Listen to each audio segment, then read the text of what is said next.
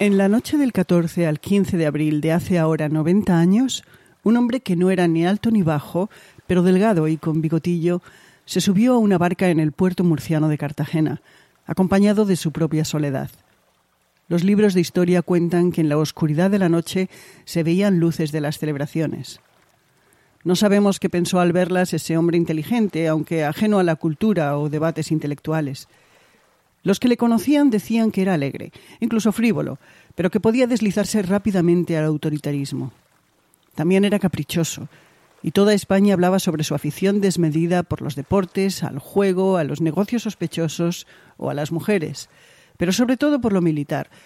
Lo militar le deslumbraba. En unos minutos la barca llegó a un crucero de la Armada Española con el nombre de Príncipe Alfonso.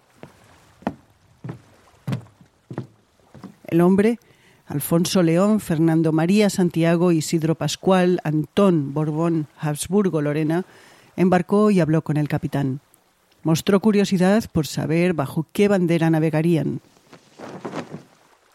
Se le informó que por el momento se mantenía la roja y amarilla, pero por deferencia, y se le avisó que cambiarían a la roja, amarilla y morada al entrar en aguas territoriales francesas, camino de Marsella. En ese viaje al exilio, Alfonso XIII conservaba su título de rey, el que había adquirido hacía casi 45 años, nada más nacer. Lo que ya no tenía era un reino. Su fin había comenzado apenas dos días antes con unas elecciones municipales.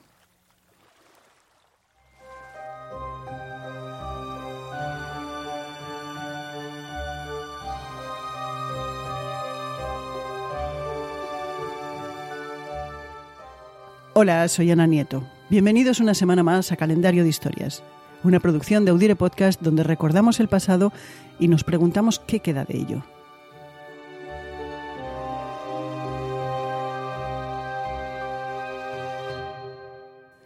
A comienzos de 1931, el gobierno de España era una dictadura encabezada por el general Damaso Berenguer, que había sucedido el año anterior al también dictador y militar Miguel Primo de Rivera. El gobierno de Berenguer, conocido como la dicta blanda, no sabía cómo lidiar con la crisis económica mundial causada por la Gran Depresión, ni tampoco con la llamada cuestión catalana, ni las protestas obreras o de estudiantes, ni con una sucesión de intentonas golpistas fallidas. El descontento era tal que en el verano anterior partidos no monárquicos de casi todo el espectro político se aliaron en el conocido como Pacto de San Sebastián.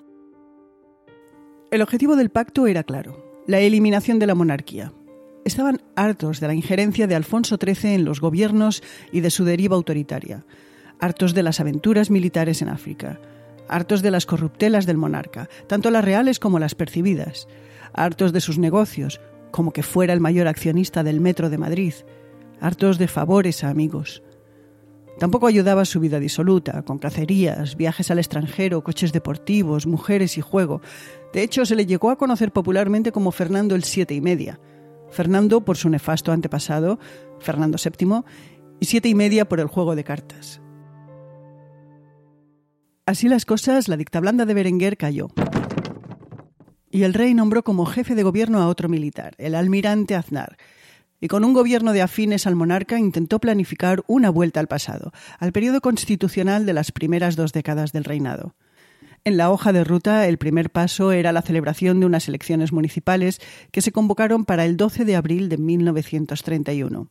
Servirían para conocer por dónde respiraban políticamente los españoles, o mejor dicho, los varones españoles mayores de edad, y así se convirtieron en un plebiscito sobre la monarquía.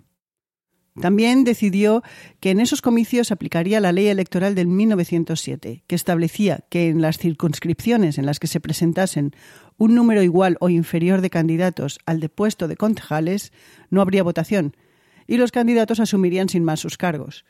Eso llevó a que los caciques locales movieran sus hilos y evitaran los comicios presentando candidatos de su cuerda en el número que les convenía, Así, una semana antes del día 12 de abril, ya se habían elegido por ese método de elección automática un total de 14.018 concejales monárquicos y 1.832 republicanos.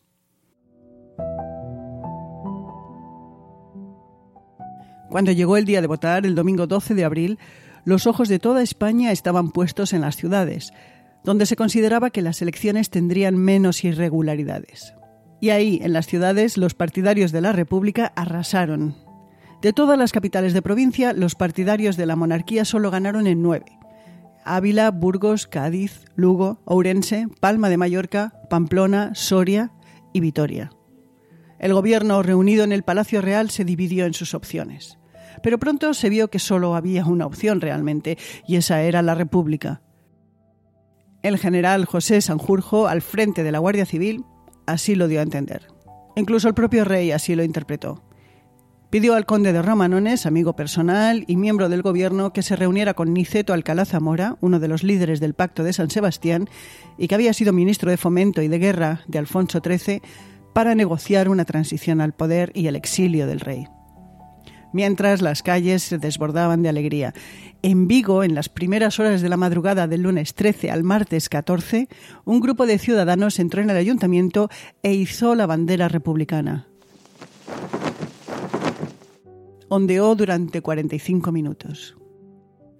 Y a las seis y media de la mañana en Eibar, Guipúzcoa, los concejales que recién habían ganado dos días antes entraron en el consistorio y proclamaron la República, la Segunda República Española.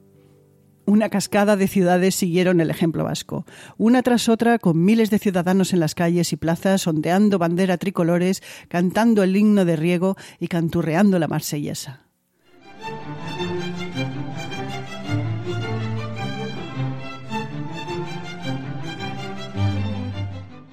El rey, todavía en el Palacio Real, salió hacia las ocho de la tarde. Se subió a uno de sus coches deportivos, un lujoso Duesenberg, y se dirigió a Cartagena para tomar el barco que lo llevaría al exilio.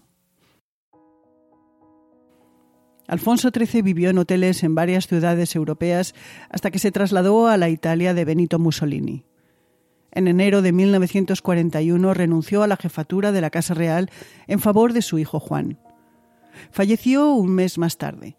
Treinta y nueve años después sus restos fueron repatriados por orden de su nieto, el rey Juan Carlos I, y reposan en el monasterio del Escorial. La reina Victoria Eugenia y cinco de sus seis hijos se exiliaron el 15 de abril. Salieron en tren camino de Francia. La reina vivió en Suiza, separada de su esposo. Regresó a España una sola vez, en 1968, para ser la madrina del bautizo de su bisnieto, Felipe, hoy Felipe VI. Sus restos también se encuentran en el Escorial. Alfonso, primogénito de los reyes y por tanto heredero, salió del Palacio Real en camilla. La hemofilia que padecía le causó numerosos problemas médicos e incluso la impotencia, lo cual no fue un obstáculo para que se casara dos veces. Vivió con una asignación que le proporcionó su padre y falleció en Estados Unidos en 1938. Un accidente de tráfico le provocó una hemorragia interna que por su condición de hemofílico le mató. Sus restos descansan también en el Escorial. Juan, el único hijo de los reyes que no se encontraba en España cuando se proclamó la República, fue nombrado en 1941 jefe de la Casa Real. Su nieto Felipe es hoy rey de España. Los resultados de las elecciones del 12 de abril de 1931 todavía siguen siendo disputados hoy. Según el historiador Javier Tussell, los monárquicos obtuvieron 40.324 concejales, los republicanos 34.688, los socialistas 4.813 y un grupo indefinido 1.207. Los comunistas se adjudicaron 67. En cuanto a la fortuna del rey y qué se llevó al exilio, es algo también muy discutido. De lo que no cabe duda es que tenía dinero en cuentas inglesas y suizas y que vivió muy cómodamente. A tres de sus al menos cinco hijos bastardos les dejó una cuenta en Suiza con un millón de pesetas de los de aquella época. A uno de ellos, Leandro, la justicia le acabaría reconociendo el apellido Borbón, que se ha transmitido a sus descendientes. Y un legado que ha quedado de Alfonso XIII, que seguro no pensaba dejar para la posteridad, son tres películas pornográficas por él producidas. El confesor, El ministro y Consultorio de señoras, títulos que se conservan en el archivo visual de la Filmoteca Valenciana. Y en 1931, el año en el que España se proclamó la Segunda República, también sucedieron otras cosas. Un terremoto en Nicaragua dejó 2.000 muertos. En Nueva York se inauguró el Empire State Building, el edificio más alto del mundo hasta 1972. Se estrenó la película Drácula, protagonizada por Vega Lugosi, y en España se aprobó en Cortes el sufragio femenino, obra en gran medida de Clara Campoamor. Y en honor a ella cerramos el programa de hoy con una de sus frases. La libertad se aprende ejerciéndola. Calendario de Historias es una producción de Audire Podcast. Esto es María Luz Rodríguez desde Urense y yo, Ana Nieto, desde Brooklyn. Volvemos en una semana. Si ya se han suscrito a este podcast, aparecerá automáticamente en su aplicación. Muchas gracias. Cuídense.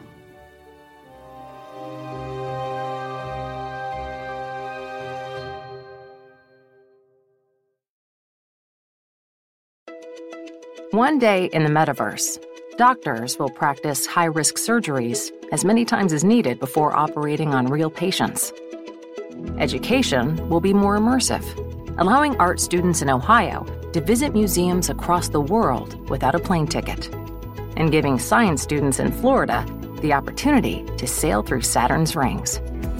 The metaverse will also transform workplace training Imagine a world where engineers can disassemble and reassemble engines thousands of times without wasting materials, or where aspiring city planners can build hundreds of cities before a single real building is ever constructed.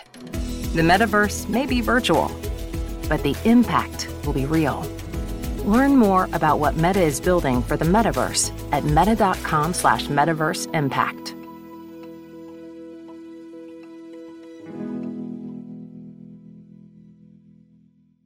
Este 4 de julio. You where you belong. Make us proud. Apúrate. Let's go. Y vive una de las mejores películas jamás hecha. Having any fun yet? Tom Cruise, Top Gun Maverick, clasificada PG-13.